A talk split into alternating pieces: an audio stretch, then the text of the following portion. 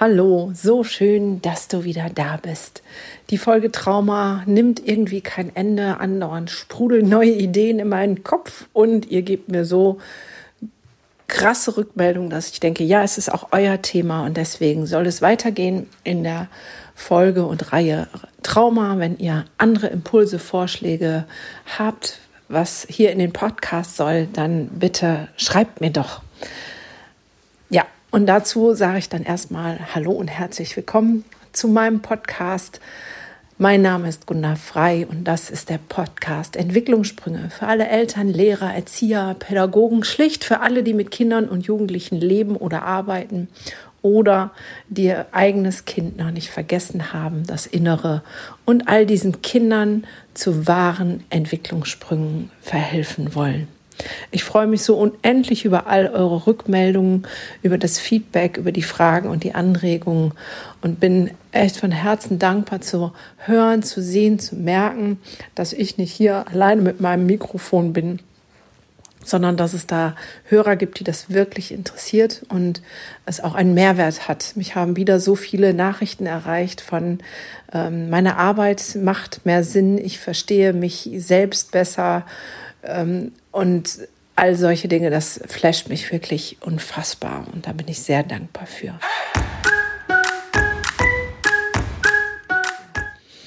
Diese Folge soll dem Thema auch wieder Trauma gewidmet sein und zwar Trauma und Worte will ich das nennen. Trauma und Worte, jetzt, hm, was soll das denn jetzt schon wieder sein? Ja, ich habe das mit Sicherheit in der einen oder anderen Folge schon erwähnt, dass wir immer bei Trauma an ähm, Gewalt denken oder sexuelle Übergriffe. Aber gerade in letzter Zeit merke ich, Traumatisierungen durch Worte sind die häufigste aller Traumatisierungen und leider auch die tiefsitzten und die langfristigsten die es so gibt, wo es immer wieder eins obendrauf gibt und noch eins obendrauf und noch eins obendrauf.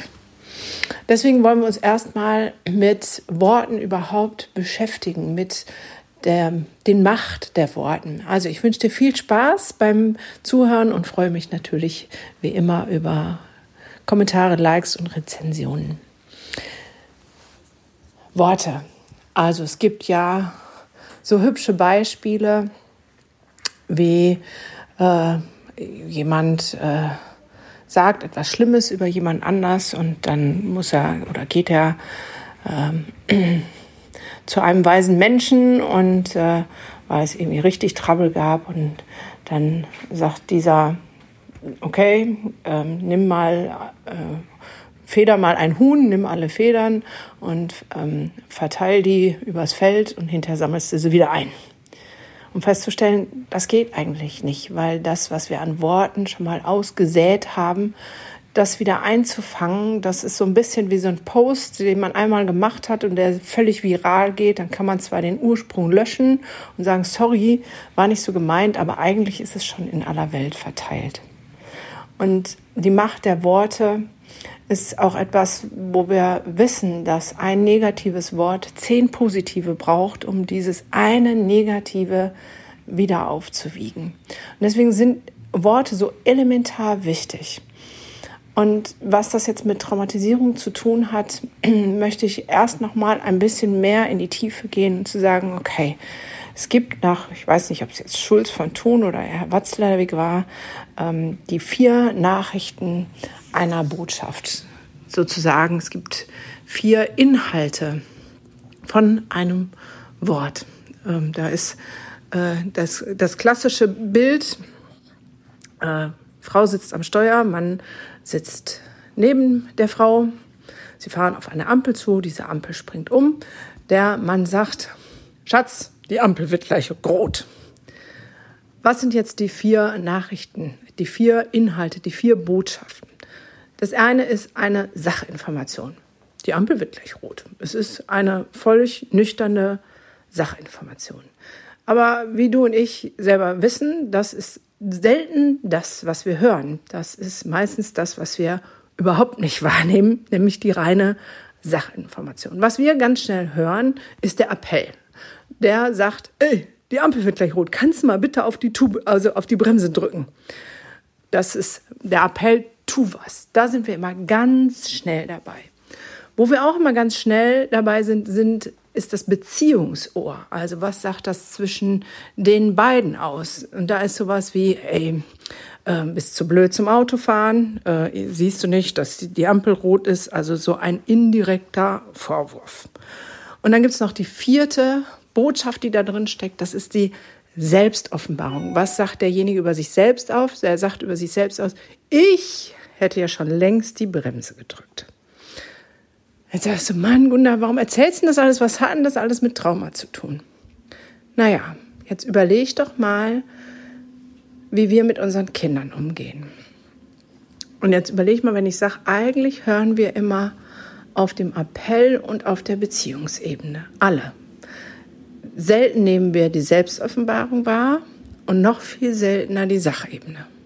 So, jetzt gehst du in das Zimmer von deinem Kind und sagst, hier sieht das aus wie nach einem Atombombenanschlag. Mit anderen Worten, es ist ultra rumpelig. Kann ich übrigens auch, sage ich auch. Ich packe mich mal ganz vorne an, selber an die dicke Nase und sage, jo. So, Sachebene. Das Zimmer sieht aus wie eine Katastrophe. Okay, das nimmt ein Kinderohr aber nicht wahr.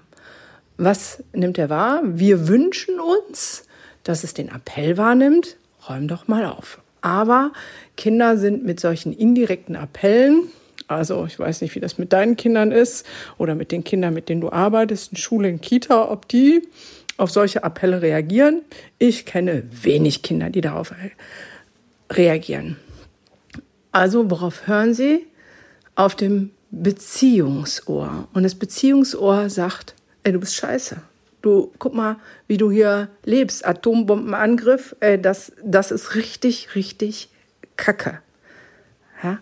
Worauf Kinder auch nicht hören, ist auf der Selbstoffenbarung, die es nämlich sagt, das aussagt, ich finde Unordnung ungemütlich, unangenehm, ich möchte nicht in so einem Zimmer sein. Wenn wir wieder unsere Grundbedürfnisse nehmen, vielleicht kommt es ja aus den Ohren raus, es ist immer, immer, immer, immer, immer wieder das Gleiche, es geht um unsere Grundbedürfnisse, dann haben unsere Kinder vorne an als allererstes das Grundbedürfnis nach Bindung und Beziehung. Und sie werden auf diesem Ohr hören. Also wenn du in das Zimmer deines Kindes siehst, gehst oder ähm, das Kind in der Schule zurecht weißt und sagst, Dein Heft ist aber wieder schlampig im Quadrat, werden alle Kinder, okay, nicht alle, aber der Großteil der Kinder auf den Beziehungsohr hören und hören, ich bin scheiße. Wie wird es jetzt Kindern gehen, die andauernd eigentlich durch solche komischen Botschaften hören, ich bin scheiße. Und da ist die große Diskrepanz, wo dann Eltern mir in Elterngesprächen sagen, ja, aber das meine ich doch gar nicht so. Und dann denke ich, ja, das ist aber gar nicht der Punkt. Es geht nicht darum, was du meinst, sondern es geht darum, das, was beim Kind ankommt. Ich habe jetzt wieder eine Patientin, 17-jährig, die extrem leidet, weil sie eigentlich von zu Hause immer hört, ey, du kriegst nichts auf Reihe, ähm, jetzt gehst du auch noch zur Psychotherapie, nur Vollgestörte müssen zur Therapie. Ähm, jetzt äh, hier, okay, du hast dich geritzt hier, nimm doch ein Messer, mach doch direkt Schluss. Wenn ich die Eltern damit konfrontiere, dann sagen die mir, ja, aber wir tun das ja aus Liebe. Wir wollen sie ja schützen, wir wollen sie konfrontieren. Ähm, und das war doch alles nicht so gemeint, das ist doch alles ganz anders. Und da merken wir, ähm, in der realen Welt der Eltern ist es ganz anders. Die nehmen das anders wahr, die nehmen die Härte ihrer Worte nicht wahr, weil sie gelernt haben, sie haben selber diese Familie jetzt traumatische Vorerfahrungen und das ist ihr Selbstschutz, immer nach vorne zu sehen, das Beste draus zu machen und Gefühle nicht los zuzulassen. Jetzt haben sie aber ein hochsensibles Kind und das reagiert sehr, sehr, sehr feinfühlig auf Worte und hört eigentlich immer nur unterm Strich, ich bin scheiße. Ich kann nichts, ich bin nichts wert, ich kann nichts richtig machen. Und das sind dann wieder die Glaubenssätze der Zukunft für dieses junge Mädchen. Wenn sie es nicht schafft, das aufzulösen. Das ist natürlich immens schwer, weil wir ja unser Hauptbestreben haben, unsere Bindungs- ja, Wünsche zu erfüllen. Und so sind ganz viele, gerade Mädchen, sensible Mädchen, die bei mir in der Praxis sind, zwischen, ich sage jetzt mal 15 und 19, die Bindungsschwierigkeiten haben, die traumatisiert sind durch die Härte der Worte und die Unachtsamkeit der Wörter. Ich weiß noch, als meine Jungs ähm, kleiner waren, dann sind sie mal mit meinen Eltern, also mit Oma und Opa, eine Woche in Holland gewesen und haben da Urlaub gemacht. Und als ich sie dann wieder abgeholt habe, dann ähm, sagte meine Mutter ähm, ganz erbost fast, ja, die hören ja gar nicht, die sind ja einfach nur schrecklich. So, und dann habe ich ein bisschen nachgefragt und ähm, war dann sehr schnell dabei, worin sie schrecklich sind. Ähm, meine Mutter ähm, ist auch ein Mensch der indirekten Botschaften ähm, und erwartet, dass durch diese indirekten Botschaft alle spuren, das tun, was sie wünscht. Aber ich bin ein Mensch der klaren Botschaften. Das heißt, ähm, wie gesagt, manchmal gelingt es mir nicht, aber meistens sage ich ganz klar, ich möchte, dass du dein Zimmer aufräumst und nicht, hier sieht das aus wie ein Atombombenanschlag in der Hoffnung, dass der indirekte Appell dazu führt, dass mein Kind aufräumt. Und darauf ist meine Mutter damals nicht klargekommen. Heute sieht das auch schon wieder ganz anders aus. Aber da merken wir, wie unsere Kommunikation ist. Und wir nehmen das vielleicht nicht wahr als verletzend, als ähm, eine Beziehungsbotschaft. Aber wenn wir mutig sind und mal ganz genau hinschauen, dann merken wir, dass das bei uns selber ja auch genauso ist. Wie oft hörst du auf die reine Sachinformation? Ich nehme mal ein Beispiel. Mein Sohn kommt zu mir und sagt, Mama, ich habe Hunger. Wenn ich die reine Sachinformation nehme, ohne Beziehung, ohne Selbstoffenbarung, ohne Appell, dann und so ist das bei so einer Aussage, Mama, ich habe Hunger, hören wir selten die Sachebene. Die Sachebene ist nämlich eine Information. Mein Kind hat Hunger. Ich könnte jetzt einfach auf diese Sachinformation reagieren und sagen, danke für diese Information. Aber was machen wir? Wir hören auf den Appell. Der Appell ist, mach mir Futter. Und wenn wir da nicht drauf reagieren, dann reagieren wir als Mütter zumindest auf das, auf die Beziehungsebene, nämlich wenn du nicht meine liebe Mama bist, also wenn du andersrum, wenn du mir nicht Essen machst, bist du nicht meine liebe Mama. Du, ich habe Anspruch auf ähm, Essen von dir, weil du bist die Mutter und ich bin der Sohn. Und die Selbstoffenbarung, naja, man könnte jetzt gemein sein und sagen, die Selbstoffenbarung ist, ich bin klein und ich kann mir nicht selber Essen machen. Verstehst du, was ich meine? Dieses, ähm, ja, Modell mit den vier Ohren, so wie das oft ge genannt wird, hat so viel Wahrheit inne. In kaum einer Kommunikation reagieren wir auf die Sachebene.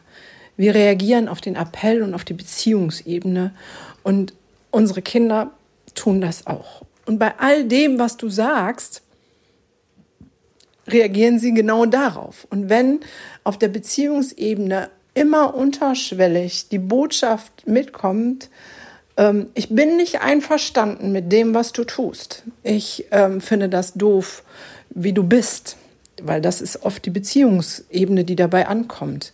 Ähm, ich kann dein rumpeliges Zimmer nicht ausstehen, du, das ekelt mich an, ähm, du, wie du die Hausaufgaben machst, das ist nicht zum Aushalten.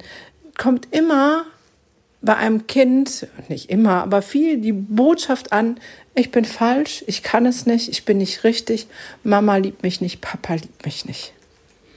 Und das führt zu den schwerwiegendsten Folgen und Traumatisierungen, die sehr langwierig sind zum Auflösen, weil sie so tief verankert sind und so ins Unterbewusstsein eindringen. Das heißt, mit unseren Worten, wie wir sprechen und wie wir auf Dinge reagieren, da liegt so viel drin und da sind wir noch nicht mal bei den richtig bösen Wörtern, die ich hasse dich und äh, Mobbing und all diesen wunderbaren Dingen. Also wunderbar war in diesem Falle natürlich ironisch gemeint. Traumata durch Worte. Und ich glaube, wenn du ganz ehrlich bist und jetzt mal in dich gehst, dann weißt du ganz genau, was ich meine, um zu sagen, auch bei dir ist es so. Deine tiefsten Verletzungen, deine größten Narben, Verwundungen, die du in dir trägst, sind durch Worte passiert. Und auch bei den schlimmsten Erfahrungen körperlicher Art, bei Vergewaltigung, ist es doch oft auch da das Wort, wenn es jemand Nahestehender war, der Täter, der sagt, ich hab dich sonst nicht lieb oder du darfst das nicht sagen, sonst bist du ein böses Mädchen oder ähm, das wäre schon sehr direkt ausgesprochen. Ähm, viel subtiler, das ist doch unser Geheimnis, oder? Ja, was ja viel Appell und viel Beziehungsebene hat und erstmal gar nichts Böses beinhaltet, zu sagen, das ist doch unser Geheimnis. Ja, ich hoffe, du konntest an dieser Stelle ein bisschen reinfühlen, was Worte auslösen, was Worte auch anrichten können. Und weil Worte so wichtig sind und unsere Grundbedürfnisse und das was bei dir selber in deiner Geschichte los war, weil so oft reproduzieren wir ja dummerweise die Sätze unserer Kindheit, obwohl wir sie selber als Kind gehasst haben, weil sie automatisch aus unserem Mund rausblubbern. Deswegen sind das alles Kapitel in meinem Buch, was heute in den Buchhandel gekommen ist und ich ja, boah, ich kann das, glaube ich, emotional noch gar nicht einsortieren, dass es dieses Buch jetzt gibt, dass fremde Menschen das in den Händen halten, weil es so viele persönliche Geschichten beinhaltet aus meinem Leben. Also schon fast sehr privat ist, aber wenn es den Dienst tut, mehr Bewusstsein für unsere Kinder zu schaffen, dann habe ich das sehr gerne niedergeschrieben und der Öffentlichkeit zugänglich gemacht. Also wenn du mehr darüber hören haben willst, es gibt es als E-Book und es gibt es auch jetzt ab jetzt im Buchhandel. Kannst es natürlich auch bei Amazon bestellen. Ich verlinke es dir. Und wenn du denkst, Mann, mir geht es nur alleine so, ich möchte da raus und ich brauche mehr Impulse, kann ich dich trösten und sagen, nein, es geht dir nicht alleine so. Ähm, wir alle sitzen im gleichen Boot. Ich selber muss bei all dem, was ich hier sage, mir oft, so oft selber an die Nase packen. Hatte gestern selbst erst eine dicke Eskalation mit meinem Sohn. Das heißt nicht, dass ich alles anders kann und mache. Ähm, vielleicht finde ich schneller den Weg wieder zurück in das, was ich weiß, was gut und wichtig für meine Kinder ist. Und da hört es dann auch schon auf. Und ähm, deswegen ist es so wichtig, dass wir uns vernetzen, dass wir alle gemeinsam zusammenstehen und sagen, ja, wir wollen das ändern. Und wenn du das möchtest, dann komm zur Bildungsevolution am 16., nee, am 12., jetzt muss ich schon mal, am 13.06., so, jetzt habe ich es, am 13.06., mir schwirren heute die ganzen Daten durch den Kopf. Sei dabei, wenn etwas Großartiges entsteht. Wir haben die erste kleine Flamme angezündet, letztes Jahr im Oktober und im Juni wird's richtig groß, die große Halle, 900 Leute passen rein, weil wir wollen einen Flächenbrand entzünden. Und auch da werde ich natürlich live sprechen über das, was Kinder wirklich brauchen, also sei herzlich willkommen. Ich freue mich über jeden, der dabei ist. Und wenn du mir auf Instagram folgst oder auf Facebook, da gibt es jetzt jeden Dienstag einen Livestream mit anderen Menschen, die sich genauso einsetzen wie ich für Kinder, für Bildung, für Veränderungen. Und nach jedem Livestream verlose ich zwei Karten. Also sei dabei und ähm, Vielleicht gewinnst du auch einfach die Karten, dann brauchst du dir keine kaufen.